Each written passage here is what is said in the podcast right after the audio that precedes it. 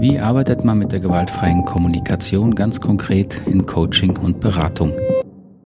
Darum soll es heute gehen hier im Podcast für gewaltfreie Kommunikation und Persönlichkeitsentwicklung, zu dem ich Sie wieder ganz, ganz herzlich begrüße. Mein Name ist Markus Fischer, ich bin Trainer und Berater hier in Reutlingen und möchte Ihnen die gewaltfreie Kommunikation als eine Methodik der Persönlichkeitsentwicklung näher bringen und freue mich, dass Sie mich gefunden haben oder noch dabei sind. An der Stelle wieder mein Dank an meine unterstützende Gemeinschaft. Und ganz neu dabei ist Kirsten. Ich grüße dich, Kirsten, und ganz, ganz herzlichen Dank für deine Unterstützung hier des Podcasts. Wenn Sie Lust haben, diesem Podcast mitzuhelfen, dass er werbefrei und gratis erhalten bleibt, gucken Sie gerne auf der Homepage www.knotenlösen.com, Knotenlösen ein Wort mit OE. Und dort finden Sie unter Podcast die Möglichkeit, das Projekt zu unterstützen. Vielen Dank. Und jetzt rein ins Thema. Wie arbeiten wir mit gewaltfreier Kommunikation in Coaching und Mediation? Viele lernen die gewaltfreie Kommunikation ja nicht jetzt nur für sich, weil sie es interessiert und für die eigene Entwicklung, sondern auch, weil sie damit in ihrem beruflichen Umfeld arbeiten wollen oder sie anwenden wollen. Das heißt im weitesten Sinne in der Beratung, also in der Unterstützung von Einzelpersonen oder natürlich auch sehr häufig, wenn es um das Thema Konflikte geht, wie kann man Menschen unterstützen, einen Konflikt konstruktiv zu lösen. Und diese Frage, was mache ich jetzt in der Arbeit eigentlich mit dieser GFK, die wird mir hin und wieder gestellt. Und natürlich äh, versuche ich das gerne zu beschreiben, aber gleichzeitig ist es auch ziemlich schwierig, weil eben die gewaltfreie Kommunikation, so wie wir sie verstehen, sollte überhaupt nicht an der Sprache erkennbar sein, sondern sie ist eine bestimmte Art zu denken, ein bestimmtes Bewusstsein, mit dem ich eben zuhöre und mit dem ich die Themen filtere und sortiere meiner Klienten. Das ist eben etwas Übungssache, was man sich aneignen muss. In der Sprache sollte es deswegen nicht erkennbar sein, weil sie natürlich in ihrem Ausdruck sich vor allen Dingen auch daran orientieren müssen, dass ihr Klient sie versteht. Da können sie jetzt nicht mit Begriffen kommen, äh, wo ihr Klient nachdenken muss, weil es geht ja nicht darum, dass sie ihm was beibringen wollen. Das geht dann schon mit Begriffen wie Bedürfnissen los, weil unter Bedürfnisse versteht man in der Allgemeinheit etwas ziemlich anderes als wir in der gewaltfreien Kommunikation. Da habe ich ja hier im Podcast auch schon öfter drüber eine Episode gemacht. So, wie arbeiten wir nun konkret damit? Grundsätzlich stelle ich mir im Grunde in der Arbeit die wesentliche Frage, was braucht mein Klient jetzt eigentlich? Also welche Bedürfnisebene drückt sich sozusagen gerade in ihm aus? Und wenn es um das Thema Selbstklärung geht in emotionalen Prozessen, frage ich mich eigentlich hauptsächlich innerlich, was ist der Bereich, welches Thema ist gerade das Schmerzhafteste, das Schwierigste oder auch das, was ich unbewusst versucht gerade auszudrücken, weil ich eben aus Erfahrung weiß, dass es gerade die schwierigen Gefühle und Emotionen sind, die besonders viel Aufmerksamkeit und Empathie brauchen, also wirklich verstanden werden wollen. Also diese Frage, was braucht mein Klient?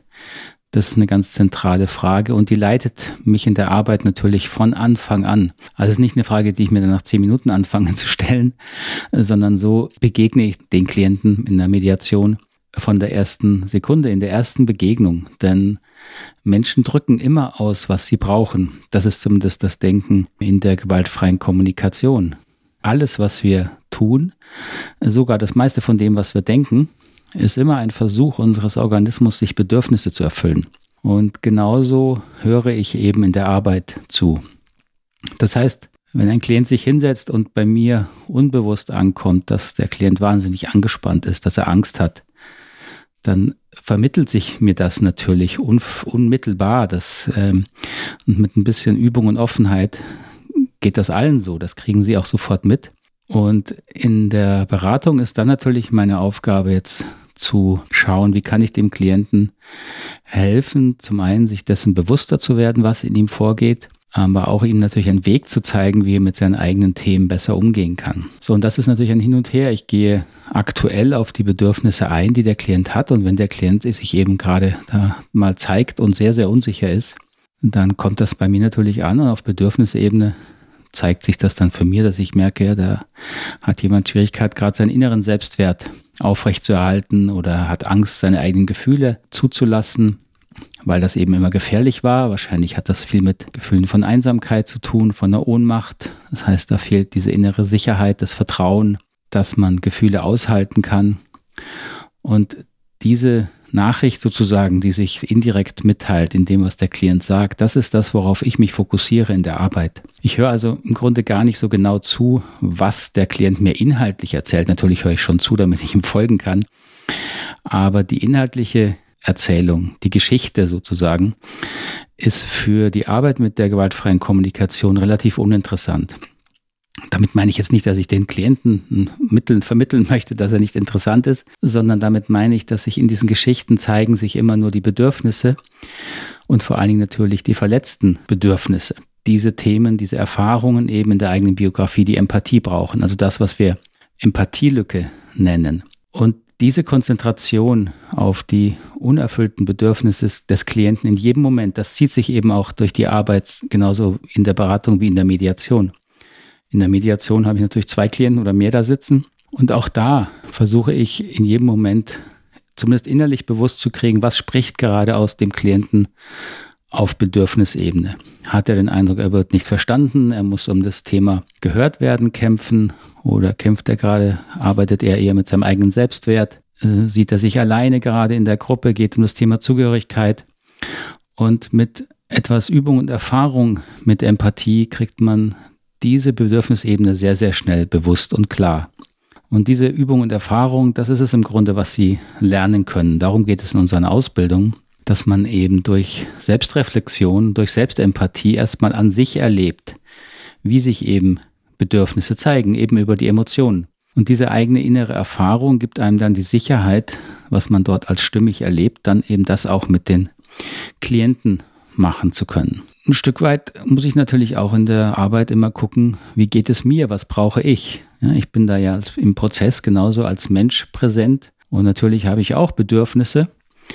Nur sollten die jetzt in der unterstützenden Arbeit natürlich nicht im Mittelpunkt stehen. Aber ich brauche immer ein Bewusstsein auch für meine eigene innere Welt, für mein eigenes Erleben, was gerade in mir vorgeht. Denn es passiert hin und wieder zum einen, dass mich Themen im Klienten berühren, weil ich natürlich auch eigene Themen habe, wo ich emotional getriggert bin, getroffen bin, die mich an eigene Erfahrungen erinnern, die schwierig waren.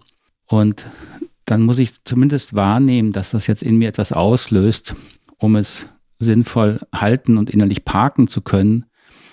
Denn wenn ich das nicht rechtzeitig wahrnehme, kann es eben passieren, dass in mir zu viele Gefühle aufsteigen, die entstehen ja unbewusst. Und wenn ich sie nicht rechtzeitig sozusagen in den Griff kriege, dann überschwemmen sie mich und dann ziehen sie mich natürlich von der Geschichte des Klienten weg. Und das sollte natürlich nicht passieren oder zumindest nicht allzu lange passieren. Das muss ich rechtzeitig bemerken. Etwas anderes ist auch, wenn ich merke, dass ich versuche, mir eigene Bedürfnisse zu erfüllen, indem ich den Klienten versuche, irgendwo hinzubringen. Das ist eine Erfahrung, die ich auch immer wieder mache in der Ausbildung dass viele Menschen es ganz schwer haben, den Klienten auszuhalten, wenn er hoffnungslos ist, wenn er im Moment eben keine Lösung hat. Oder wenn er vor allen Dingen nur gehört werden will mit den eigenen inneren Erfahrungen, gerade auch wenn sie schwierig sind. Das heißt, hier kommen viele Berater und Coaches an die eigenen Themen, wenn es eben um die Bereiche geht von Kontrollverlust, von Hoffnungslosigkeit, die einen natürlich immer in existenzielle Themen bringen. Denn in letzter Konsequenz bringt einen das natürlich jetzt im weitesten Sinne mit dem Thema Tod in Kontakt.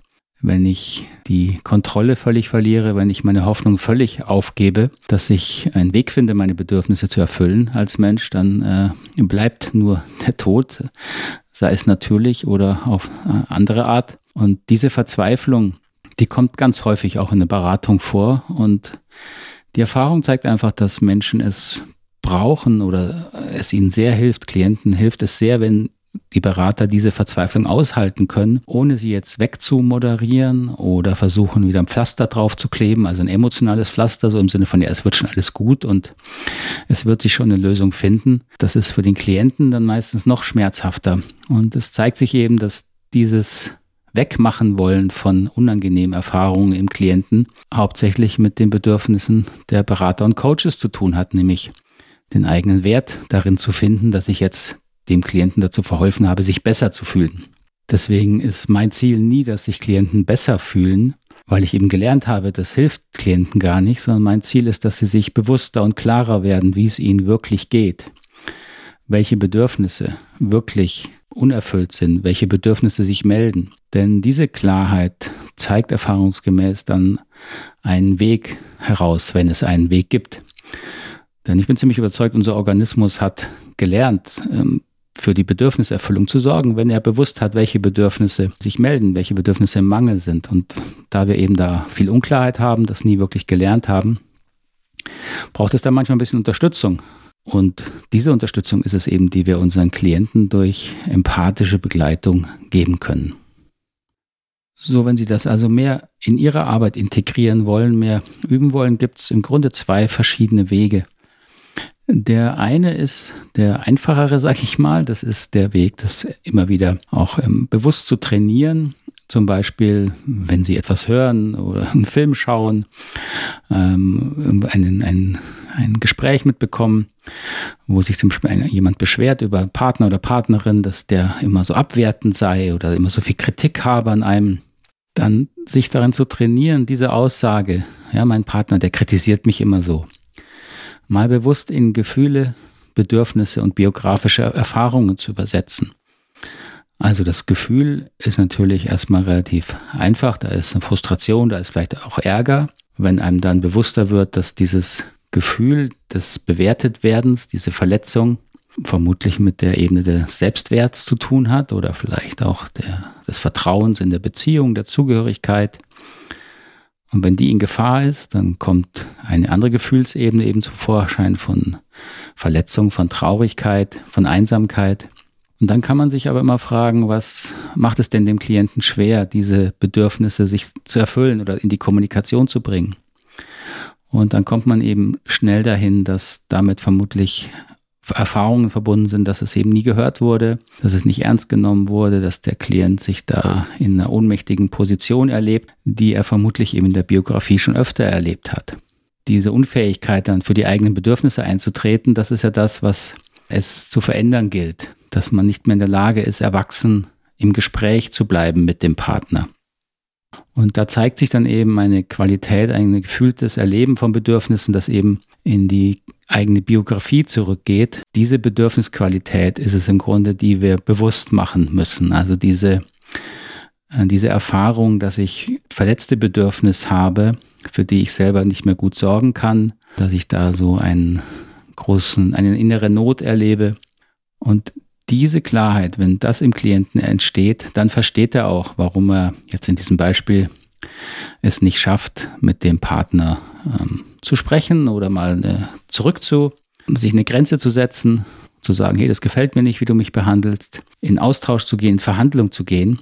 Denn darum geht es ja. Es geht ja nicht darum, dass man all das schlucken muss, was einem passiert, sondern man kann ja auch die eigenen Grenzen bewusster machen, aber eben in einer Art, die die Verantwortung für die Verletzung zu sich nimmt und nicht komplett zum Partner schiebt. So, das sagt sich natürlich jetzt alles relativ leicht. Das ist also die eine Art, das Versuchen zu übersetzen. Und der zweite Weg, wie man eben diese, äh, wie man die gewaltfreie Kommunikation trainiert, sozusagen in der Beratung einzubringen, ist eben der wichtigere. Das ist eben die Selbstreflexion und die Selbstempathie. Denn das, was ich jetzt eben so beschrieben habe, das funktioniert nicht, wenn Sie das sich nur anlesen oder antrainieren oder auch im Kopf sozusagen sich vorlegen, sondern Sie müssen einen innerlich stimmigen Weg finden, wie diese Gefühle entstehen. Und den finden Sie nur, wenn sie eigene Erfahrungen damit sammeln. Also wenn sie mit diesen Prozessen der Selbstabwertung zum Beispiel, des sich verletzt fühlens, wenn sie in sich die Erfahrung auf Erlebnisse zurückführen oder auf Glaubenssätze zurückführen, in denen eben diese verletzten Gefühle ihren Ursprung haben.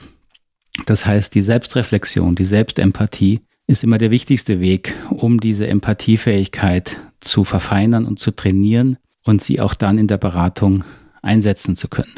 Und diese Selbstreflexion, Selbstempathie kann man natürlich auch viel selber machen.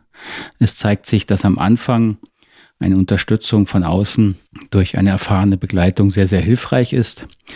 Einfach weil man innere Prozesse nur so weit bewusst bekommt, wie man sie eben bewusst bekommt und die unbewussten Prozesse und Themen erstmal verborgen bleiben, weil sie natürlich gut geschützt sind weil die sehr, sehr unangenehmen und verletzten Gefühle da nicht unbedingt angenehm natürlich sind. Die will man nicht immer wieder erleben. Und diese Schutzmechanismen erkennt man von außen einfacher und vor allen Dingen kann man sie unterstützen. Man kann Sicherheit von außen geben, sodass im Gespräch eine Entspannung entsteht, sodass man als Klient es einfacher wirklich zulassen kann, was in einem passiert. Das ist, glaube ich, der Grund, warum da eine Unterstützung von außen sehr, sehr hilfreich ist. Und wenn man diese Themen dann ein paar Mal innerlich bearbeitet hat, fällt es auch sehr, sehr viel leichter, das selber zu machen in einer eben ähm, Selbstreflexion, die man dann ohne Unterstützung durchführt. So also ein grober Einblick mal, wie man äh, mit der gewaltfreien Kommunikation sehr, sehr prozessorientiert, wirklich im Hier und Jetzt ganz konkret immer wieder die aktuellen Bedürfnisse versucht wahrzunehmen. Ich hoffe, es ist ein bisschen deutlicher geworden. Ich habe hier im Podcast ja auch, äh, ich glaube, zwei Folgen, wo ich diese empathische Beratung ganz live sozusagen mit Klienten mal durchgeführt habe. Ich verlinke Ihnen die nochmal unten in der Beschreibung.